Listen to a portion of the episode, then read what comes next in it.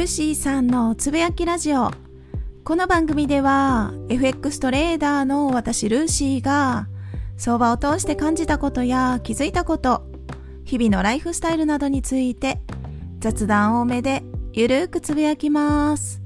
どうぞ何かしながらゆるりと聞いていただければ幸いです。今日は5月13日金曜日です。今週1週間も間もなく終わりに近づいてきました。あと少し頑張っていきましょう。明日土曜日はですね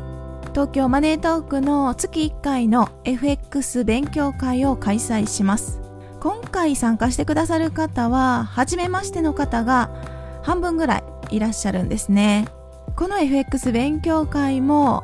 今回で第6回目を迎えます。今では月1回の私にとっての楽しみの一つとなってまして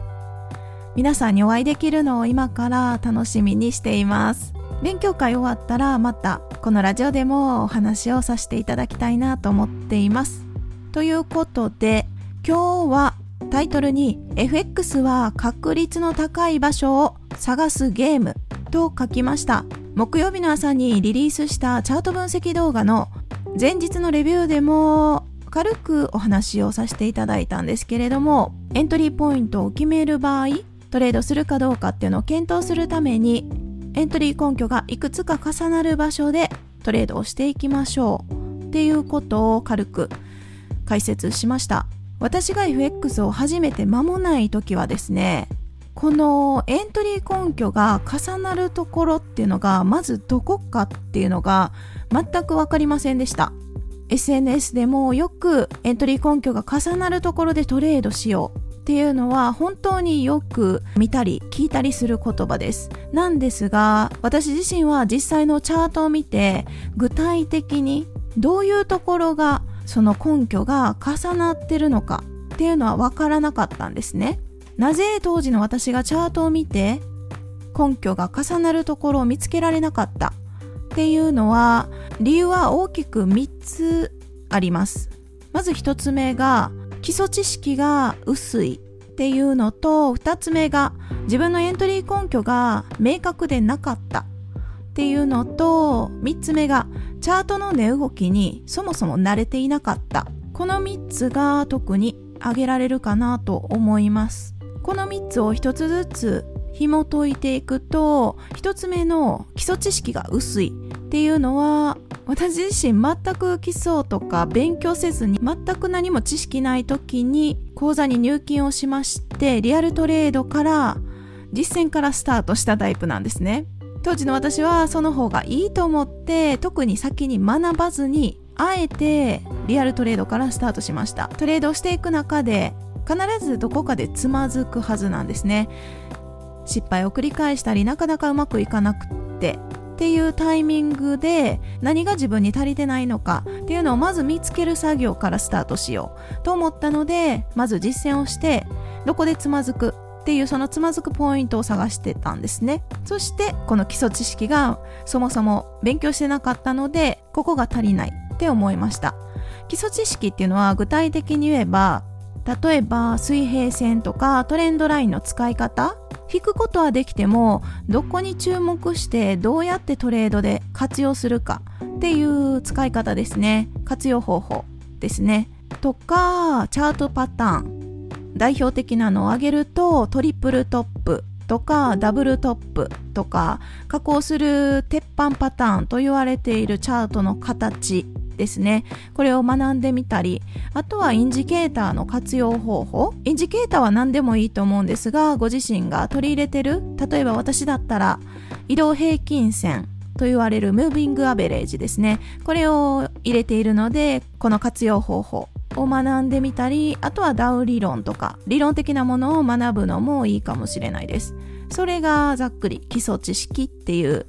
カテゴリーですね。そこをまず学ぶ。っていうのと2つ目の自分のエントリー根拠が明確でなかったっていうのはそもそも基礎知識がないのでどこでエントリーするかっていうその基準を決めることすらできなかったんですね。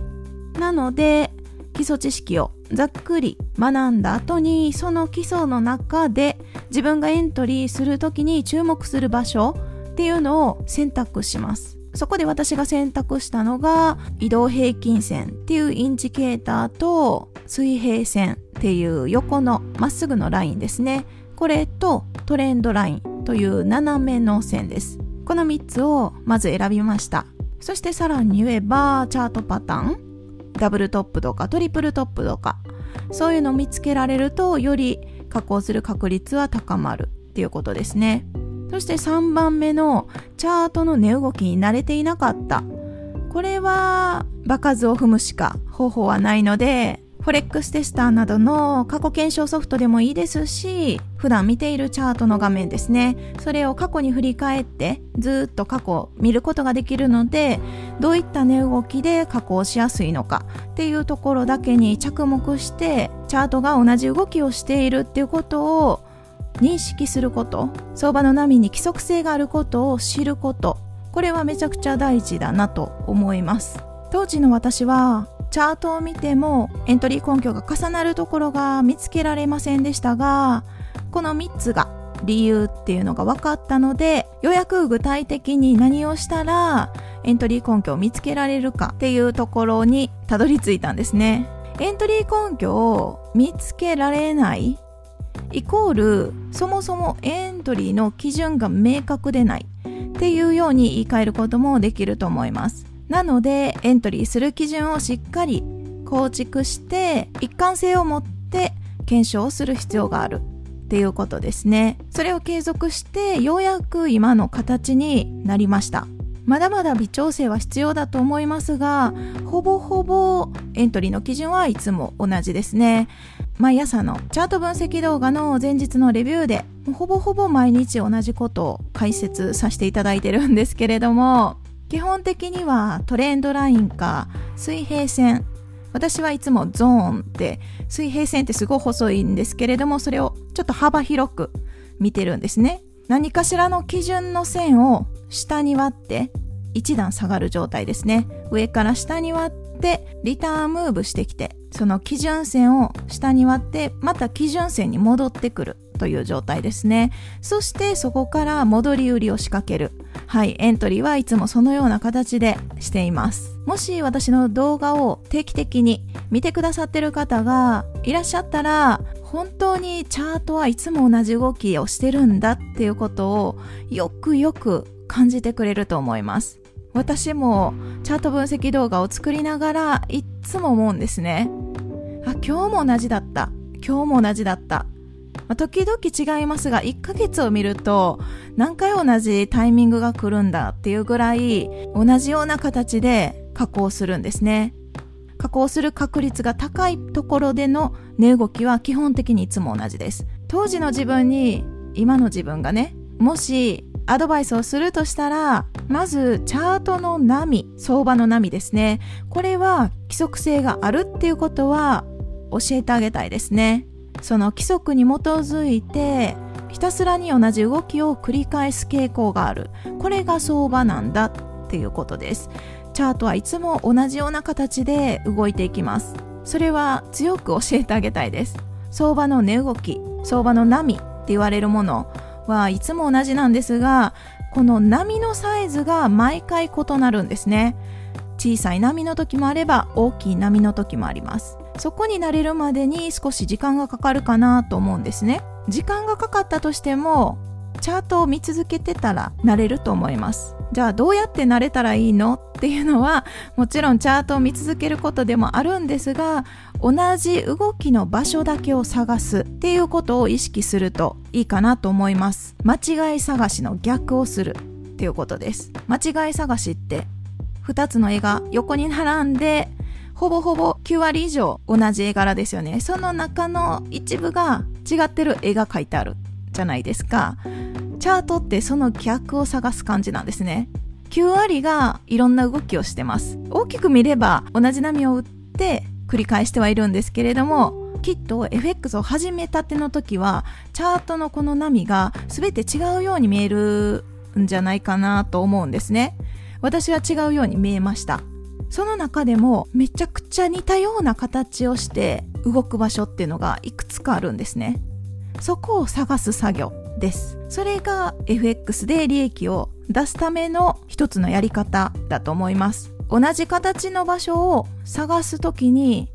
特に大事にしてほしいなと思うポイントは自分にとって分かりやすいところだけを抜き取って確認する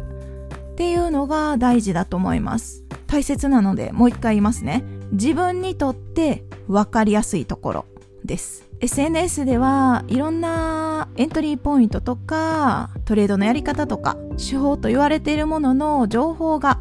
SNS では溢れています。それらは発信者にとってはめちゃくちゃ活用できるエントリーポイントだと思うんですけれども受け取り側の私たちとしてはそれは参考にする程度ヒントをいただく程度で十分だと思うんですね。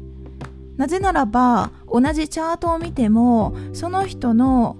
今までの生きてきた背景とか性格によって見え方っていうのは全く違います。だからこそ大事になるのは自分にとって分かりやすいところかどうかっていうところですね。自分の軸をしっかり持ってこの人はああ言ってるけど私はここが分かりやすいっていうそこの私が分かりやすいっていうそこの部分だけをフォーカスするのがいいと思います。そこに結構時間がかかっちゃう可能性があって挫折する人ももしかしたら